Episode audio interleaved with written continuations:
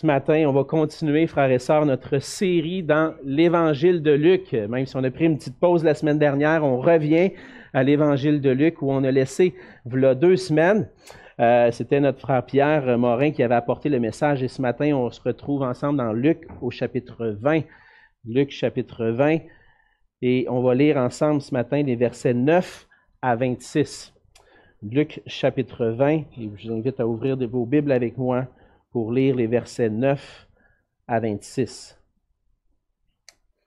Il se mit ensuite à dire au peuple cette parabole. Un homme planta une vigne, l'afferma à des vignerons et quitta pour longtemps le pays.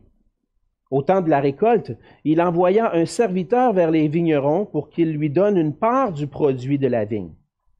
Les vignerons le bâtirent et le renvoyèrent à vide. Il envoya encore un autre serviteur.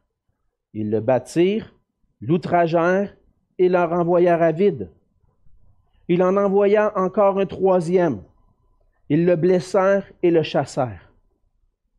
Le maître de la vigne dit, Que ferai-je? J'enverrai mon fils bien-aimé. Peut-être auront-ils pour lui du respect. Mais quand les vignerons le virent, ils raisonnèrent entre eux et dirent, Voici l'héritier tuons-le afin que l'héritage soit à nous. Et ils le jetèrent hors de la vigne et le tuèrent. Maintenant, que leur fera le maître de la vigne? Il viendra, fera périr ses vignerons, et il donnera la vigne à d'autres. Lorsqu'ils eurent entendu cela, ils dirent, À Dieu ne plaise. Mais, jetant les regards sur eux, Jésus dit, Que signifie donc ce qui est écrit la pierre qu'ont rejetée ceux qui bâtissaient est devenue la principale de l'angle. Quiconque tombera sur cette pierre s'y brisera, et celui sur qui elle tombera sera écrasé. Les principaux sacrificateurs et les scribes cherchèrent à mettre la main sur lui à l'heure même, mais ils craignirent le peuple. Ils avaient compris que c'était pour eux que Jésus avait dit cette parabole. Ils se mirent à observer Jésus et ils envoyèrent des gens qui feignaient d'être justes pour lui tendre des pièges et saisir de lui quelques paroles afin de le livrer au magistrat et à l'autorité du gouverneur. Ces gens lui posèrent cette question. Maître, nous savons que tu parles et enseignes droitement et que tu ne regardes pas à l'apparence, mais que tu enseignes la voie de Dieu selon la vérité. Nous est-il permis ou non de payer le tribut à César. Jésus, apercevant leur ruse, leur répondit, Montrez-moi un denier. De qui porte-t-il l'effigie et l'inscription De César, répondirent-ils. Alors il leur dit, Rendez donc à César ce qui est à César, et à Dieu ce qui est à Dieu. Ils ne purent rien reprendre dans ses paroles devant le peuple, mais étonnés de sa réponse, ils gardèrent le silence. On va se courber dans un mot de prière. Oui, Seigneur notre Dieu, c'est une joie de pouvoir être ensemble ce matin, de pouvoir se réjouir ensemble et de pouvoir euh, te célébrer, chanter tes louanges. Prendre ce temps en début de cette semaine, Seigneur, pour s'arrêter et regarder, poser nos regards sur toi et tourner nos cœurs vers toi, Seigneur. Comme on, vient de le chanter, Seigneur, tu es le Dieu majestueux. Tu es celui qui règne, celui qui possède tout le pouvoir, qui est souverain sur toutes choses. Et qui en même temps, Seigneur, regardait à notre état de pécheur et qui a manifesté ta grâce envers nous. Seigneur, ta grâce m'a pris tel que je suis. Sans rien de bon en moi-même, Seigneur, comme un pécheur qui était voué à la mort et par ta grâce, tu m'as donné le pardon des péchés et tu m'as rendu la vie. Et ce matin, Seigneur, ensemble, on vient devant toi comme ces enfants à qui tu as redonné la vie. Et on te dit, Seigneur, donne-nous cette nourriture, cette nourriture spirituelle qui vient de ta parole, afin que nous puissions continuer de vivre en toi et pour toi. Puisses-tu nourrir nos âmes, Seigneur, ce matin par ta parole? Puisses-tu diriger mes lèvres, Seigneur, pour que je puisse communiquer clairement les merveilles et les trésors qu'on y trouve. Et qu'ensemble, Seigneur, on puisse être édifiés, renouvelés dans notre désir, dans notre zèle de t'obéir et de vivre pour ta gloire. Et c'est dans le beau et précieux nom de Jésus que je te prie. Amen. Amen. Il y a plusieurs années de ça, je discutais avec un, jeune homme que j'avais connu dans l'église où, euh, que je fréquentais à Québec, un jeune homme qui, fréquentait aussi l'église. Et puis, je le rencontrais après euh, quelques années, qui avait déménagé dans une autre région. On était dans un camp chrétien, puis je le revoyais à nouveau, puis je lui posais des questions. Et puis, le jeune homme m'était, euh, me, disait qu'il était un adolescent, mais il avait abandonné l'école. Il avait arrêté d'aller à l'école, il avait, lâché. Et puis, lorsque j'étais, euh, il me voyait un peu étonné de ma, de ma réaction. Il me voyait dans ma, dans ma réaction, j'étais un peu étonné, qu'il me dise Ah ouais, as lâché l'école. Il dit Oui. Moi, quand on m'oblige à être un endroit où il faut que je lève la main puis je demande la permission pour aller aux toilettes, ça, ça ne marche pas pour moi. Évidemment, sur le coup, j'étais un petit peu, un petit peu euh, surpris de sa réponse. Hein? Mais pour lui, d'être dans l'obligation d'aller à l'école, puis qu'à l'école, il y ait des règles à respecter, de lever la main, entre autres, demander la permission pour sortir de la classe, pour lui, ça ne faisait pas de sens. Ça n'avait pas de sens. Il dit, moi, si je veux aller à la toilette, je vais y aller. Et puis, dans un sens, d'être soumis à des règles, ça ne faisait pas son, affaire. Et puis, ce jeune-là, avait pris, euh, je pourrais dire, des tendances un peu anarchistes. Il ne voulait pas avoir d'autorité sur lui. Dans le fond, de façon générale, on reconnaît que l'autorité, c'est bien. On, reconnaît que d'avoir des autorités en place qui veillent sur notre bien et qui veillent à notre sécurité, ben c'est nécessaire. Avec la méchanceté qu'il y a autour de nous, le mal qu'on voit autour de nous, on se dit, s'il n'y avait pas d'autorité pour gérer ça, qu'est-ce que ça serait? Mais là, il y a des autorités en place, puis on l'accepte bien. Puis on est d'avis que ceux qui désobéissent aux lois, ils doivent être jugés. Puis que recevoir une punition à la mesure de l'offense qu'on a commise, c'est juste.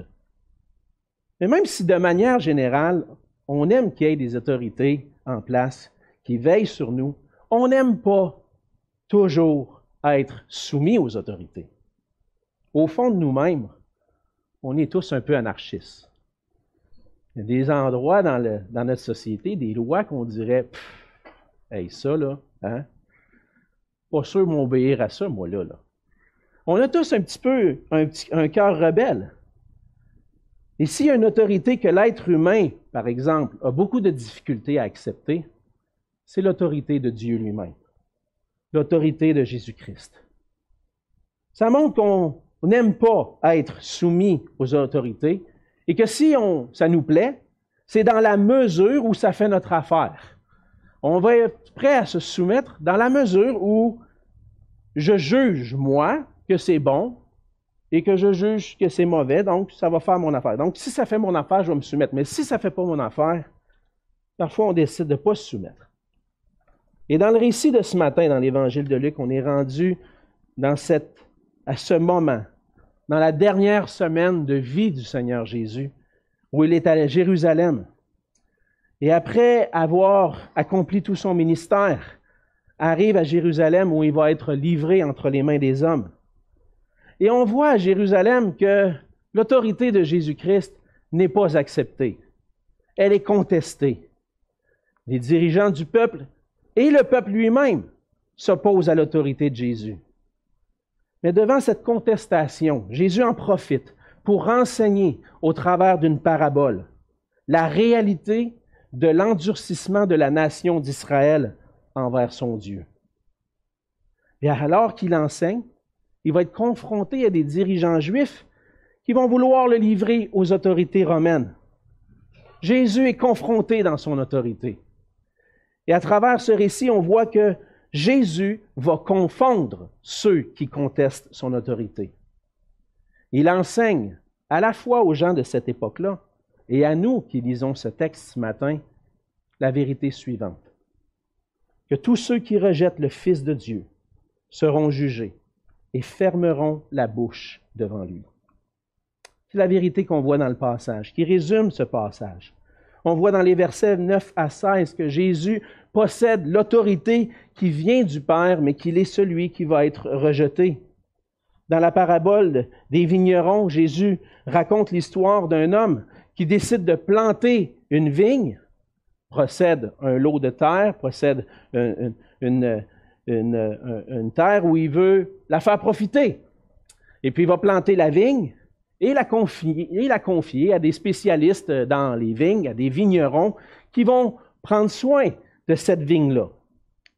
Et on a vu euh, que ça arrive euh, régulièrement dans ce, dans ce temps-là, qu'il y avait un maître qui possédait quelque chose et puis qui allait confier à des serviteurs des responsabilités. C'est ce que cet homme-là fait, confie à ses vignerons la responsabilité de veiller sur sa vigne pour qu'elle puisse profiter. On voit ça encore aujourd'hui. On a des, dirigeants d'entreprise qui ne sont pas nécessairement impliqués dans toutes les affaires de l'entreprise, mais qui vont nommer un gérant qui va superviser puis s'assurer que euh, euh, que les choses fonctionnent.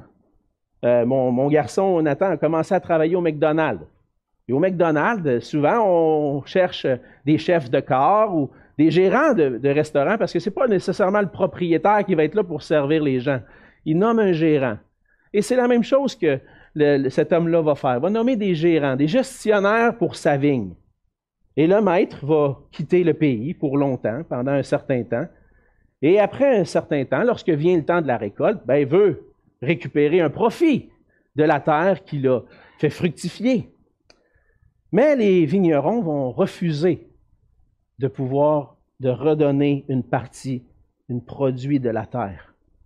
Et cet homme-là qui a envoyé un serviteur, envoie le serviteur vers les vignerons, et qu'est-ce que les vignerons font? Ils vont le battre, puis le renvoyer, sans un sou. En réalité, ce qu'on voit à travers cette parabole-là, c'est l'attitude que certains pouvaient avoir à l'époque de dire, le maître il est loin, le propriétaire est loin, il nous envoie un serviteur, mais on va s'arranger, nous, pour lui usurper son bien, puis en fait, avoir à nous cette vigne-là, puis qu'on puisse profiter pleinement nous-mêmes des revenus. Et puis ce que, ces hommes-là font, c'est qu'ils mettent à mort le serviteur, espérant qu'il n'y aura personne d'autre qui va venir les achaler, entre guillemets, pour avoir de l'argent, pour avoir des profits. C'est nous autres qui avons travaillé pour ça. On, on veut retirer le profit de ça. On ne veut pas donner une partie du profit aux propriétaires. Alors, ils vont battre outrager non seulement le premier, mais le deuxième, et puis même le troisième serviteur. Et à travers ça, ils, se montrent, ils montrent qu'ils veulent se rendre maître. Ils refusent l'autorité de cet homme-là sur eux. Et là, le maître réfléchit en lui-même, puis il dit, peut-être que si j'envoie mon fils, celui que j'aime, le fils bien-aimé, cette expression-là revient, entre autres, lorsque au baptême de Jésus, une voix qui se fait entendre du ciel qui dit Celui est mon Fils bien-aimé en qui j'ai mis toute mon affection. Ce ne sera pas trop difficile pour nous de faire des liens par la suite cette parabole-là. Mais dans la parabole, le maître dit Peut-être que si je leur envoie mon fils, ils vont avoir du respect pour lui. Mais au contraire, ce qui arrive, c'est qu'ils n'ont aucun respect, même ils vont traiter d'une manière encore pire que les serviteurs. Ils disent, voilà l'héritier. Et ça, c'est l'héritier. Voilà. Si lui, on le tue, peut-être que lui, il vient pour récupérer cette vigne-là. Peut-être que le maître est déjà mort. Et que si on le tue, là, on va vraiment l'avoir, la vigne. Peut-être qu'on va, pouvoir la gérer. avec à nous maintenant. Et puis, ce qu'ils font, c'est qu'ils vont mettre à mort, mettre à mort le fils. Mais le maître, lui, celui qui est propriétaire de la vigne, il n'est pas mort. Il est encore là, il existe. Et on va voir qu'est-ce qui va arriver par la suite. Mais c'est évident dans cette parabole-là qu'elle représente d'une manière évidente le rejet de l'autorité du Père et de Christ par la nation d'Israël. Ce que Jésus est en train de dire. On a vu avec notre pasteur Pierre Morin que les gens ont contesté, contestent l'autorité de Jésus. Et ce que Jésus veut mettre en lumière, il veut leur dire, regardez votre cœur maintenant. Vous contestez mon autorité. En réalité, vous contestez l'autorité de Dieu. On voit une parabole d'une vigne dans l'Ancien Testament qui nous aide à saisir un peu le sens de cette parabole-là dans Ésaïe au chapitre 5. Et dans Isaïe au chapitre 5, on voit que la vigne représente Israël, et puis que les chefs, dans un sens, ont maltraité Israël, ils ont maltraité des prophètes. Mais dans cette parabole-ci, on peut comprendre, selon plusieurs commentateurs, que la vigne ne représente pas nécessairement la nation d'Israël, parce qu'on voit dans Luc que la nation d'Israël est celle qui rejette l'autorité de Jésus. Mais on peut comprendre la vigne comme étant le reste d'Israël. Ceux qui ont cru en Dieu, qui ont placé leur foi en Dieu et qui vont placer leur foi en Jésus-Christ et qui sont en réalité les héritiers de la promesse. Cette vigne-là représente le royaume de Dieu, représente le véritable royaume de Dieu et non pas seulement Israël. Et on voit que les vignerons sont certainement les dirigeants, les chefs religieux d'Israël, mais aussi tout Israël qui va rejeter le Messie. Dieu a confié à certains membres de son peuple, à des rois, des sacrificateurs, la gestion du peuple, de la promesse, la gestion du royaume. Mais même toute la nation, non seulement les chefs, mais toute la nation s'est détournée de Dieu. On voit à travers ses serviteurs que le, Maître envoie des prophètes qui ont été envoyés à Israël, des prophètes qui ont été envoyés pour annoncer la parole de Dieu, pour ramener le peuple, le cœur du peuple à Dieu. Et qu'est-ce que le peuple a fait? Les a mis à mort. Prenez le temps de lire les, prophètes de l'Ancien Testament, particulièrement le prophète Jérémie, qui a vécu beaucoup de persécutions au sein du peuple d'Israël. Il a voulu ramener le cœur du peuple à Dieu, mais qu'on voulait mettre à mort. Et puis on a mis à mort des prophètes, des serviteurs de Dieu qui étaient envoyés pour ramener le cœur du peuple à Dieu. Et encore un peu plus loin, on va voir que ils vont rejeter le Fils de Dieu, qui va être livré, battu, mis à mort. Et de cette façon, Jésus est en train de démontrer, vous voulez me rejeter, vous allez me mettre à mort, mais en réalité, en rejetant mon autorité, vous rejetez l'autorité de Dieu lui-même. Vous pensez marcher avec Dieu, vous pensez suivre les voies de Dieu, mais en me rejetant, vous rejetez Dieu lui-même. Dans Luc 10, au verset 16, Jésus dit, Celui qui me rejette, rejette celui qui m'a envoyé. Et la nation d'Israël a rejeté l'autorité de Dieu, a rejeté l'autorité du Fils de Dieu. Mais si on veut comprendre le sens de cette parabole-là pour nous aujourd'hui, avec le reste des Écritures, on peut voir ce qu'elle veut nous faire voir. Elle veut nous faire voir que tout être humain, par nature, rejette l'autorité du Père et du Fils. C'est ça notre nature. On est anarchiste envers Dieu. On ne veut pas que Dieu règne sur nous. L'autorité de Dieu est rejetée de plusieurs manières. Par nature, plusieurs vont dire, moi je ne crois pas que Dieu existe. On les appelle les athées. Hein? Ils ne veulent pas croire que Dieu existe. vont rejeter l'existence d'un Dieu. D'autres vont, vont pas dire, je peux pas dire catégoriquement que Dieu n'existe pas, mais je peux pas savoir si Dieu existe. Eux, on les appelle les agnostiques. On peut pas savoir, on peut pas connaître. Des, athées, des agnostiques. Et puis, il y en a d'autres qui vont croire en un Dieu, en une puissance supérieure, mais une puissance supérieure qui convient à leur image. Des idoles, en fait. qui ne sont pas vraiment le Dieu véritable qui se révèle dans les Écritures. Il y a un seul vrai Dieu il n'y en a pas dix, il n'y en a pas aucun, il y en a un. Et il s'est révélé à l'homme, puis il se révèle encore aujourd'hui par les Écritures, par la parole de Dieu. Mais on ne veut pas de ce Dieu-là. Alors on le rejette.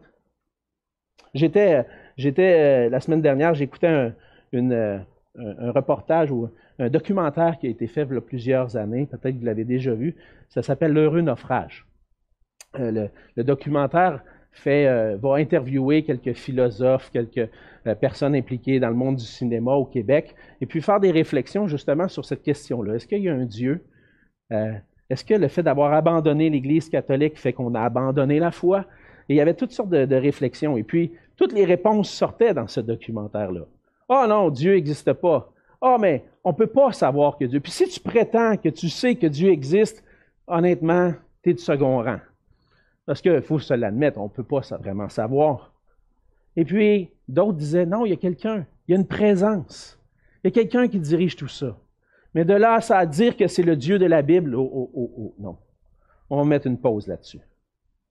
Les gens en général ne veulent pas reconnaître l'autorité de Dieu. Oui, l'Église catholique au Québec a fait beaucoup de dommages en enseignant des principes qui ne sont pas venant pas de la parole de Dieu, et puis on a évacué tout ce qu'on peut associer à la religion.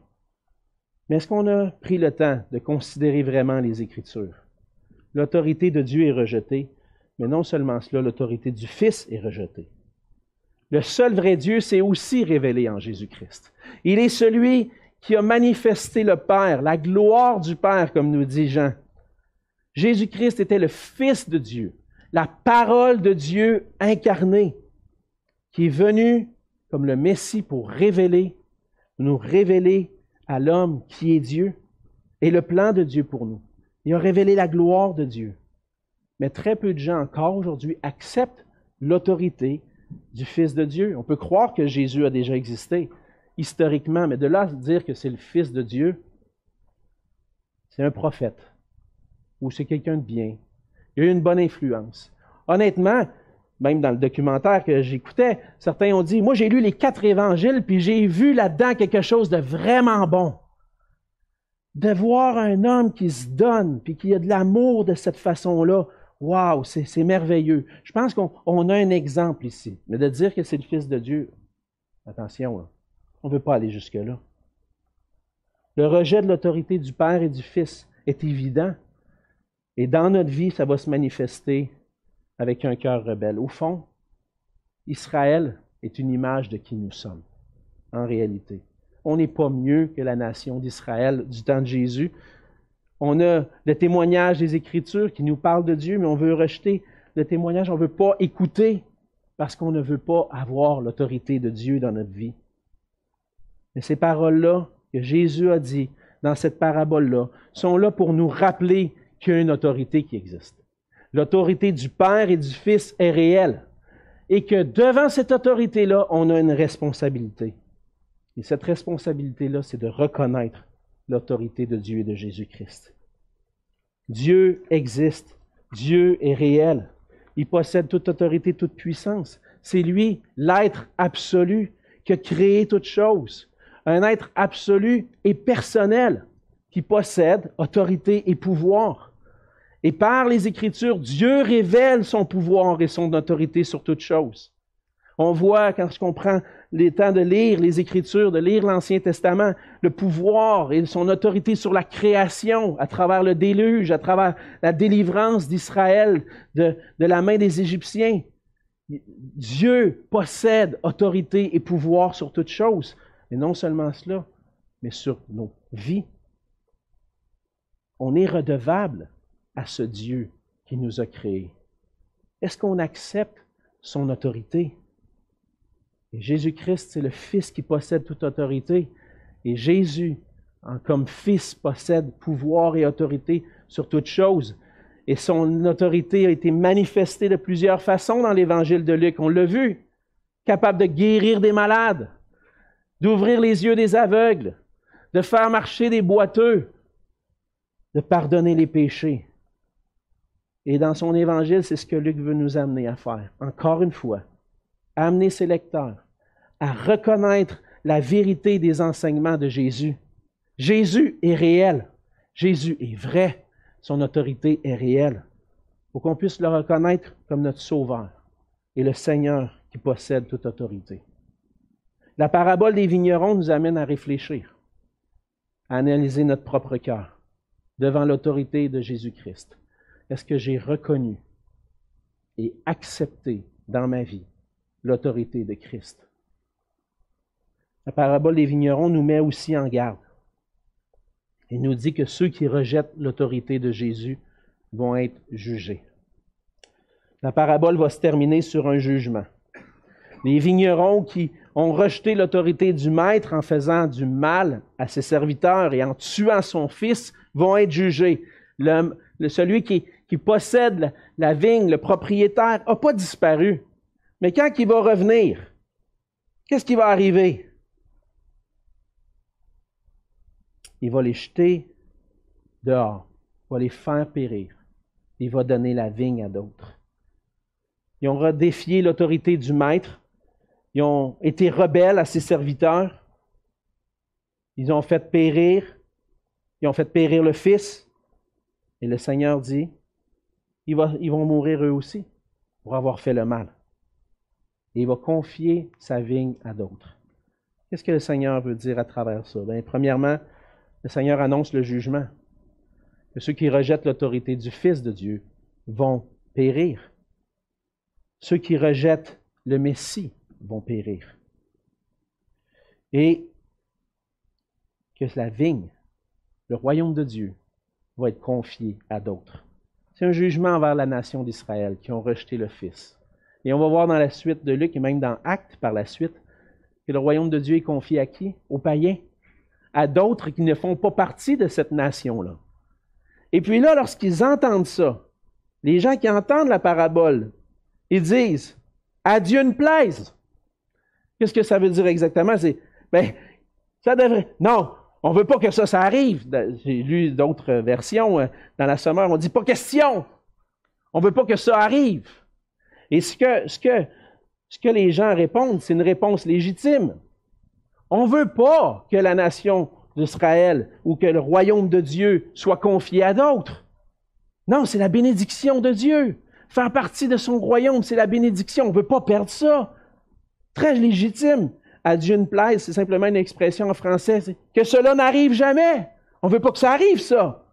Hey, ce que tu décris là, Seigneur, cette parabole-là, on ne veut pas que ça arrive. On veut que le royaume de Dieu demeure en Israël, pas le confier à d'autres.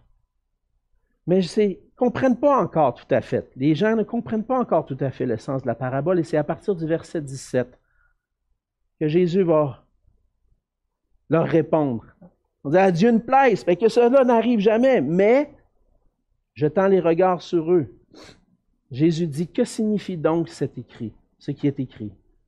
La pierre qu'ont rejeté ceux qui bâtissaient est devenue la principale de l'angle. Qu'est-ce que ça veut dire? Jésus est la pierre angulaire, on le voit dans le livre des Actes et par la suite dans le Nouveau Testament. Il est, comparé à une pierre, la pierre angulaire qui servait pour poser deux, le, mur, deux murs ensemble. La, pierre en coin pour poser deux murs pour faire un bâtiment solide. Cette pierre-là, qui sert de fondement, qu'est-ce qui est arrivé? Elle a été rejetée. On ne veut pas de ce fondement-là. On ne veut pas de l'autorité de Jésus. Qu'est-ce qui arrive si le fondement n'est pas là? La maison s'écroule. Et elle est devenue la principale de l'angle quand même. Vous allez me rejeter, vous allez me mettre à mort. Mais ça ne changera rien, mon autorité. Parce qu'un jour, je vais ressusciter des morts trois jours plus tard. Et puis, je vais être cette pierre angulaire où le royaume de Dieu va être construit à travers ma vie, à travers ce que je vais accomplir, le salut que je vais accomplir, l'édifice de Dieu va persister. Et ce que Jésus est en train de dire, c'est verset 18, c'est le jugement. Quiconque tombera sur cette pierre s'y brisera, et celui sur qui elle tombera sera écrasé. La pierre angulaire est devenue une pierre d'achoppement, est devenue une pierre où la nation d'Israël a trébuché. Plutôt que de voir en Jésus-Christ le celui qui venait de Dieu, le Messie qui était promis, l'autorité de Dieu qui est manifestée, se sont heurtés contre cette pierre-là et ont tombé. Et encore plus loin, ce que le Seigneur dit, c'est que ceux qui, s'y heurtent, ceux qui tombent sur cette pierre-là vont être brisés, mais que cette pierre-là, un jour aussi, va tomber sur eux, va être écrasée. Une annonce de jugement vers la maison d'Israël qui met en lumière qu'il va y avoir un jugement sur ceux qui rejettent l'autorité de Jésus-Christ. Et comprenez-moi bien ce matin, je comprends que ce passage-là peut avoir l'air très sévère. Mais Jésus, il niaise pas avec le. Il dit la vérité. Et si on n'accepte pas l'autorité de Jésus, on peut dire, voyons donc, c'est bien trop, ça n'a pas de bon sens cette affaire-là. Mais si on l'accepte, puis on se place devant lui, puis on écoute ce qu'il a à nous dire, on s'arrête et on dit, attends un peu, c'est peut-être le temps pour moi de considérer ce que Jésus est en train de dire. Parce que le jugement est sévère. Oui, ceux qui tombent sur cette pierre-là, ceux qui ne reconnaissent pas l'autorité de Jésus-Christ, vont être punis. Les Écritures nous parlent d'un jugement qui va être éternel, un jugement sévère, la perdition éternelle dans un lieu de souffrance, la séparation d'avec Dieu pour l'éternité, une punition consciente, éternelle, loin de la face de Dieu. C'est dur d'entendre ces paroles. Mais Jésus est Seigneur. Il est roi. Il mérite l'adoration. Il est digne qu'on puisse se soumettre à lui, qu'on se soumette à lui. L'autorité de Jésus, c'est pas quelque chose à prendre à la légère. Alors peut-être que tu ne vois pas le besoin maintenant de reconnaître Jésus comme Seigneur de ta vie. Peut-être que tu dis, je vais continuer à vivre comme bon me, semble, puis je vais m'arranger avec lui rendu l'autre bord. Combien de fois j'ai entendu ça? On prêche l'Évangile à des gens, puis dit, oh, ben, regarde, moi, regarde, si jamais c'est vrai cette affaire-là, je m'arrangerai avec lui l'autre bord. Mais tu n'auras pas le temps tu n'auras pas une seconde pour ta défense. Tu n'auras pas une seconde pour ta défense parce que celui qui va prendre ta défense, c'est celui à qui tu dois te soumettre. Et pour éviter le jugement, on doit reconnaître que Jésus-Christ est Seigneur. Non seulement cela, on doit reconnaître qu'il est le Sauveur. À travers ces paroles-là que Jésus dit, il fait grâce. Il est en train de dire, t'es pas au bon endroit. Et moi, ce que je veux faire, c'est t'amener au bon endroit. Jésus est venu et le Fils de l'homme est venu pour chercher et sauver ce qui était perdu, ceux qui étaient endurcis envers lui, envers son autorité. Il est venu pour les sauver. Jésus fait grâce. Jésus a été rejeté, a été mis à mort, est allé jusqu'à la croix pour s'offrir volontairement et accomplir le sacrifice qui était nécessaire pour qu'on puisse avoir le pardon des péchés. Par sa mort à la croix, Jésus veut nous sauver de notre endurcissement. Il veut nous sauver de notre rébellion, de ce péché qui est enraciné en nous, pour qu'on puisse vivre, pour qu'on puisse avoir la vie éternelle, qu'on puisse avoir le pardon des péchés. Et pour le, pour le recevoir, on doit venir à lui dans la repentance et la foi et dire, Seigneur, je reconnais ton autorité. Je reconnais que je n'ai pas été soumis à toi. Je reconnais que j'ai voulu vivre comme bon me semble, mais que tu es Seigneur. Et que maintenant je plie le genou devant toi. Pardonne mon péché. Je veux vivre pour toi maintenant. Fais-moi grâce. Pardonne-moi. Et lui soumettre notre vie entière. Donc, pour éviter ce jugement éternel, obtenir la vraie vie maintenant en Jésus, Jésus doit être notre Seigneur et notre Sauveur. Mais pour ceux qui voudraient contester encore avec l'autorité de Jésus, ce passage-là nous donne encore un avertissement. Ceux qui rejettent l'autorité de Jésus vont être jugés, mais on voit que ceux qui contestent l'autorité de Jésus dans la suite du passage auront rien à répondre devant lui dans les versets 20 à 26. Et on voit euh, juste avant, au verset 19, que les principaux sacrificateurs, les scribes, ont commencé à comprendre un peu ce que Jésus est en train de dire. Jésus est en train de nous accuser de l'avoir rejeté. il est en train de nous dire qu'il va prendre le royaume de Dieu puis le confier à d'autres. Ben voyons donc. Il mérite pas de vivre, lui. On va s'arranger. On va s'arranger pour que s'en débarrasser. Hein? Puis, euh, il ne pouvait pas le faire à ce moment-là. Il ne pouvait pas le faire à ce moment-là parce que le peuple écoute Jésus. Si plusieurs craignent euh, ce, que, ce que le peuple va dire si on les décide de le mettre à mort. Alors, ce qu'on va faire, on va essayer de le prendre au piège. Puis dans un sens, on va lui tendre un piège qui va faire en sorte que à la fois les Juifs et à la fois les non-Juifs vont voir qu'il est coupable. Et puis on va pouvoir le livrer aux Romains, finalement. Alors, on le voit, hein, verset 20.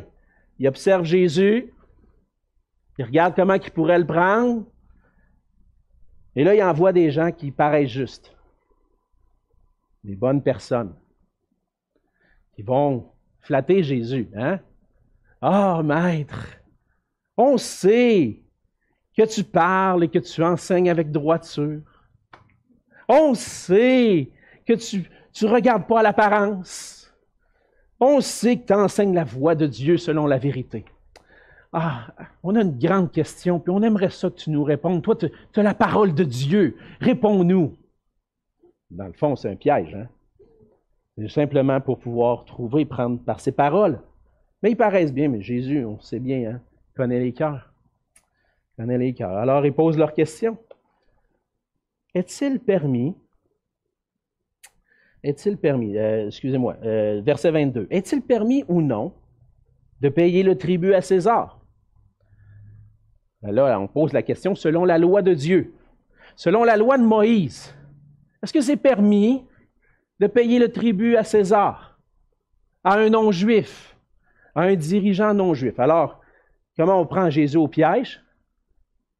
S'il répond non, c'est pas permis, ben là, les autorités romaines ont toute la liberté de dire on saisit lui, il est insoumis à notre autorité, on va le mettre à mort. Et s'il répond oui, payez le tribut à César, et là, tous les Juifs vont dire ça n'a pas de bon sens cette histoire-là. On ne peut pas accepter l'autorité des païens sur nous. Ah, il mérite la mort, lui. S'il se dit le Messie, comment ça il nous dit de nous soumettre aux autorités romaines? Ils veulent le coincer. Eh, Jésus est un petit peu plus intelligent. Hein? Il ne se laisse pas prendre au piège. Il va confondre ses adversaires, ses adversaires. La question, Jésus la, la change un peu.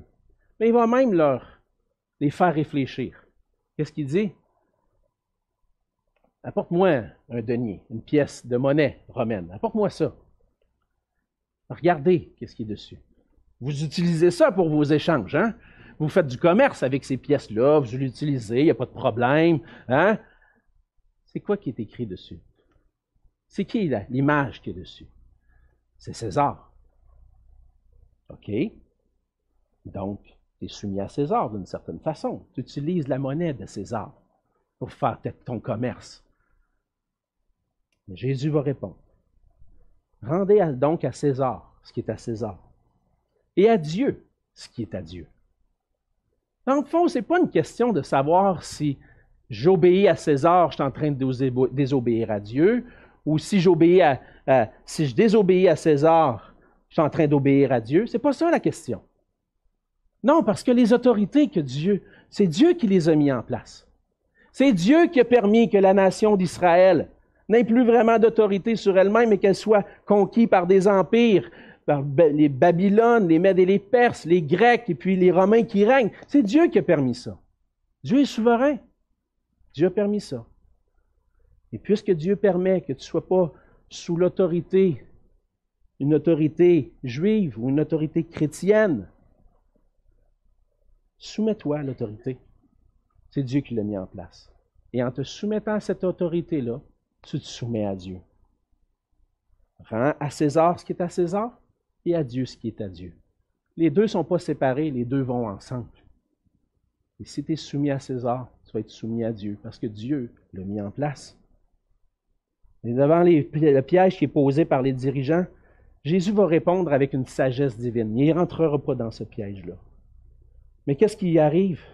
C'est que ceux qui contestent l'autorité de Jésus, verset 26, ne peuvent rien reprendre dans ses paroles devant le peuple, et étonné de sa réponse, ils gardent le silence.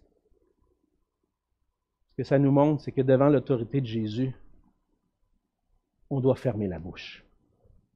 Fermer la bouche devant lui. Et encore aujourd'hui, on a à apprendre à fermer la bouche. Des fois, ça va arriver dans la famille, vous avez tous vécu ça comme parents. Hein? On dit quelque chose à un enfant. Non, mais, tu sais, hein? non, non, non, non. Non. Je veux rien entendre. Je te dis quelque chose, j'aimerais que tu le fasses maintenant. Non, mais c'est parce que. Non. C'est silence. Je ne veux plus rien entendre. C'est ça qu'on doit faire devant l'autorité de Jésus. C'est reconnaître que lui a l'autorité, puis je dois fermer la bouche devant lui. Ça ne veut pas dire que j'aurai jamais des questions à lui poser, puis des choses que je cherche à comprendre. Mais je ne serai pas opposé à son autorité. On ne veut pas s'opposer à l'autorité de Jésus parce que si on s'oppose à son autorité, un jour, on va fermer la bouche devant lui Et comme je le disais tout à l'heure, le seul qui peut nous défendre devant celui qui nous, devant les charges qu'on a pour notre péché, le seul qui peut nous défendre, c'est Jésus-Christ. Et lorsqu'on reconnaît qui il est, qui est ce qu'il a fait pour nous, on trouve que, dans le fond, non seulement je vais me soumettre à lui, mais je vais courir vers lui pour obtenir son pardon, pour obtenir sa grâce. Dans 1 Timothée 2, les versets 5 et 6, l'apôtre Paul dit Car il y a un seul Dieu et aussi un seul médiateur entre Dieu et les hommes, Jésus-Christ, homme, qui s'est donné lui-même en rançon pour tous. Jésus-Christ est le Seigneur qui possède toute autorité, mais qui peut agir aussi comme notre défenseur. Parce que quand on va arriver devant le Seigneur, devant Dieu au jour du jugement, il va juste avoir une question. Qu'as-tu fait de Jésus-Christ? Qu'as-tu fait de Jésus-Christ? Et dans sa grâce, Jésus peut se lever à ce jour-là et dire, il a placé sa confiance en moi. J'ai payé pour lui à la croix. J'ai effacé son péché. Et entendre, viens bon et fidèle serviteur, entre dans la joie de ton maître. Lorsqu'on reconnaît l'autorité de Jésus-Christ, c'est lui qui va devenir notre défenseur. Devant l'accusation de qu'est-ce que tu as fait de mon fils, j'ai placé ma foi en lui. J'ai reçu sa grâce parce que j'avais rien à répondre. Et lui m'a sauvé. Alors, notre Jésus qui est notre défenseur possède toute autorité. Et mieux vaut fermer la bouche devant lui maintenant. Devant le témoignage des Écritures, on n'a pas le choix. On apprend à fermer la bouche. On ne peut pas contester avec Jésus-Christ. On doit apprendre à écouter la parole de Dieu avec humilité. Dieu se révèle, donne sa connaissance à travers l'Écriture. L'Écriture est divinement inspirée, conduite par Dieu pour qu'on puisse connaître son plan pour nous, pour qu'on puisse connaître Dieu et connaître son Fils Jésus. On doit se soumettre à l'autorité de la parole parce qu'elle nous vient de Dieu. Et en acceptant de nous soumettre à sa parole, on se soumet à Jésus-Christ. Et pour ça, il faut arrêter de contester. Quand viendra la fin, ceux qui contestent et qui rejettent l'autorité de Jésus auront rien à répondre devant lui.